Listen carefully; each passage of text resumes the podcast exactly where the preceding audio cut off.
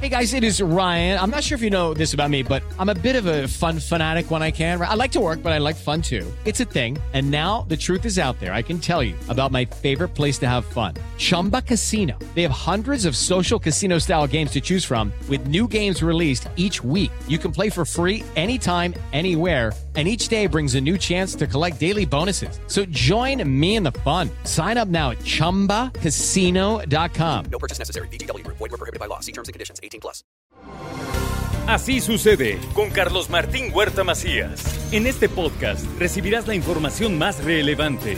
Un servicio de Asir Noticias. Bueno, y hoy es jueves, son las 8 de la mañana con 51 minutos y en la línea telefónica Rocío González. ¿Cómo estás, Rocío? Buenos días. ¿Qué tal, Carlos Martín? ¿Cómo estamos? Buen día. A ver, ¿qué tienes hoy? Pues traigo el tema de lo que acabas de hablar, mi querido Carlos Martín, uniéndome a, al pésame que acabas de dar.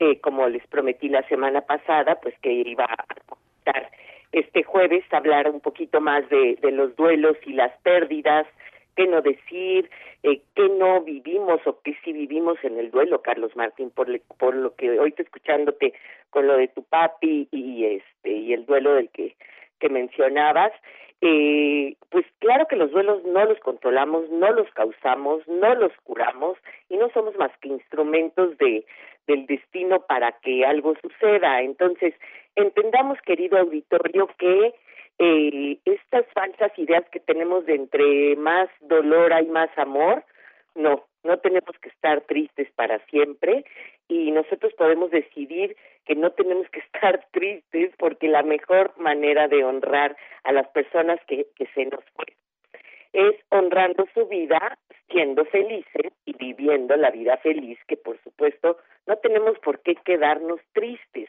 Entonces, eh, bueno, pues como os dije que no lo no no había tenido el momento para comentarlo, sí, sí, es importante que entendamos eh, que hay como diferentes etapas y no quiero decir que las tengamos que vivir una a una, eh, así por orden, pues puedo empezar por la etapa, la primera etapa de negación o shock o incredulidad, esas frases que decimos de no, no lo creo, no lo puedo creer, pellizcame, este, y no quiero tocar nada, sigo hablando de la persona y además hablo de todo lo lindo que fue la persona, ¿no? Como decimos, no hay no hay muerto malo, pero aquí el tema en la etapa de negación o incredulidad es que podemos llegar a negar la realidad. Entonces, no es que olvidemos lo, lo perdido a este ser querido, como les decía anteriormente, sino que seamos conscientes de lo que dejó en mí esta persona y no es hacer desaparecer la cicatriz, sino es encontrarme con la cicatriz de cosas que hemos perdido y que ahí está, pero ya no me duele de la manera en que me dolió en un principio. Es natural esta etapa de negación o de shock o de incredulidad. Sin embargo, es eh, delicado o es inconveniente frases como que decimos amorosamente, pero que no ayudan mucho a que Dios necesitaba un angelito, o te está viendo llorar y no lo dejas descansar, o vas a, hacer, a rehacer tu vida porque eres muy joven, Dios se lleva a los buenos, son pruebas que Dios te manda, ahora tendrás a alguien que siempre te cuida. Sé que todas las personas que me, que me están escuchando eh, hemos dicho alguna frase así, con todo el amor del mundo y con mucho cariño. Sin embargo, insisto, son frases que en el momento y más en este inicio de, la etapa de negación, pues son frases que no que no nos sirven, o sea, que no me consuelan, pues.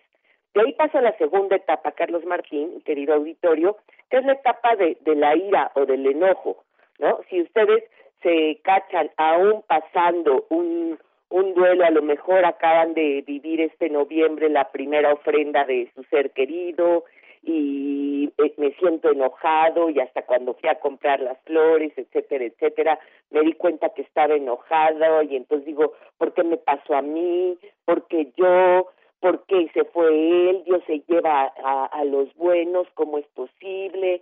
Y entonces arremeto con quien sea, porque me siento enojado hasta con Dios, hasta con la persona que se fue es parte natural del proceso de usted está enojado o se enojó o ya pasó por este enojo, no está mal, no se tiene que ir a confesar con todo respeto en cuestión de la religión, pero de veras me, me, topo mucho con esto.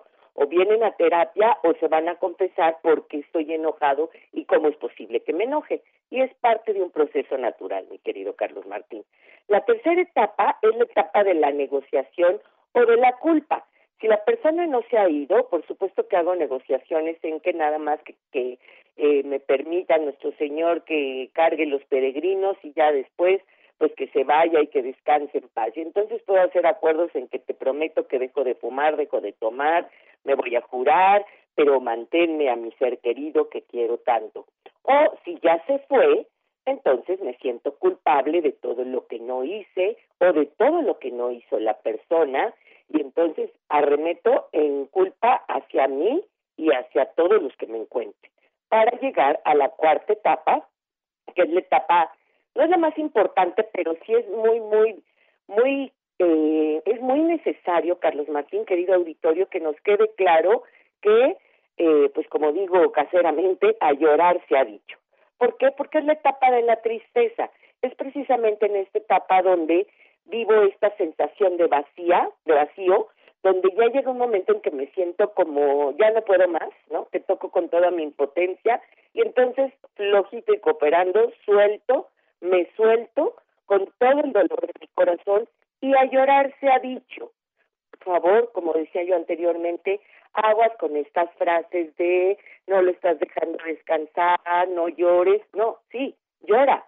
Y tenemos una una cosa equivocada en este en este en esta etapa, Carlos Martín, que es si si lloro, entonces eh, desde esta parte de o no lo dejo descansar o no estoy avanzando y puedo caer en depresión o no dejo que la persona o no quiero, obviamente por amor, no quiero que vaya a caer en una depresión, por eso me apura mucho, me asusta mucho que llore. Sin embargo, es necesario como parte del duelo a llorar se ha dicho. Y no es lo mismo un llanto que dure un día en una muerte natural por, por envejecimiento o por una muerte súbita que en la mañana lo vi y se fue, por supuesto que voy a, llorarle mucho más porque fue inesperada esta muerte. O una muerte violenta como un suicidio, un homicidio o accidental, por supuesto que en la etapa de la tristeza, de acuerdo al tipo de muerte, entonces puedo vivir con mayor mayor tristeza o mayor tiempo para estar triste. Y finalmente, la última etapa, Carlos Martín, la etapa de la aceptación o del asentimiento, que me gusta mucho como lo menciona Bergelinger, cambió la palabra aceptación de Kubler-Ross por el asentimiento, y Jorge Bucay la pone diciendo que es la etapa de la fecundidad. Sea como sea, esta última etapa, Carlos Martín, es cuando podemos eh, seguir honrando a la persona que se fue, me quedo con este amor hermoso que, que recibí y que siendo consciente de todo lo que dejó en mí, y entonces hago fructífero este tipo de cosas como cuando decimos es que me parezco a mi mamá, parezco a mi papá en tal cosa y él me enseñó esto, él me enseñó aquello y esto hace que mi duelo no no se convierta en un duelo patológico, entendiendo que ahorita en el mes de noviembre, que por eso no quise dejar de comentar esto, Carlos Martín, querido auditorio, para evitar que sea crónico patológico, no rechacemos, o sea, no vivamos esta ausencia de duelo, sino vivámoslo como un proceso natural.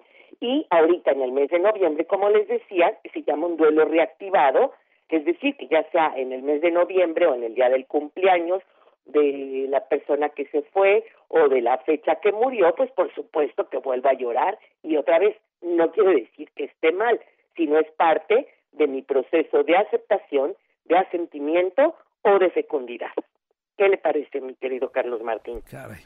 Muy oportuno ahora tu comentario después de lo que acabo yo de decir.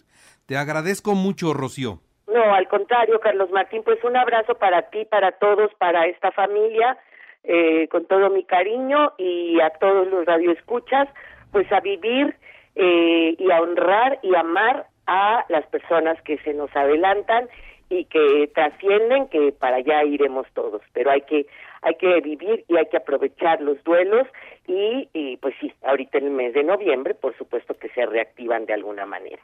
Les mando un abrazo a todos. Muy bien, muchas gracias, que estés bien. A sus órdenes, bye bye. Hasta luego. Así sucede con Carlos Martín Huerta Macías. La información más relevante, ahora en podcast. Sigue disfrutando de iHeartRadio.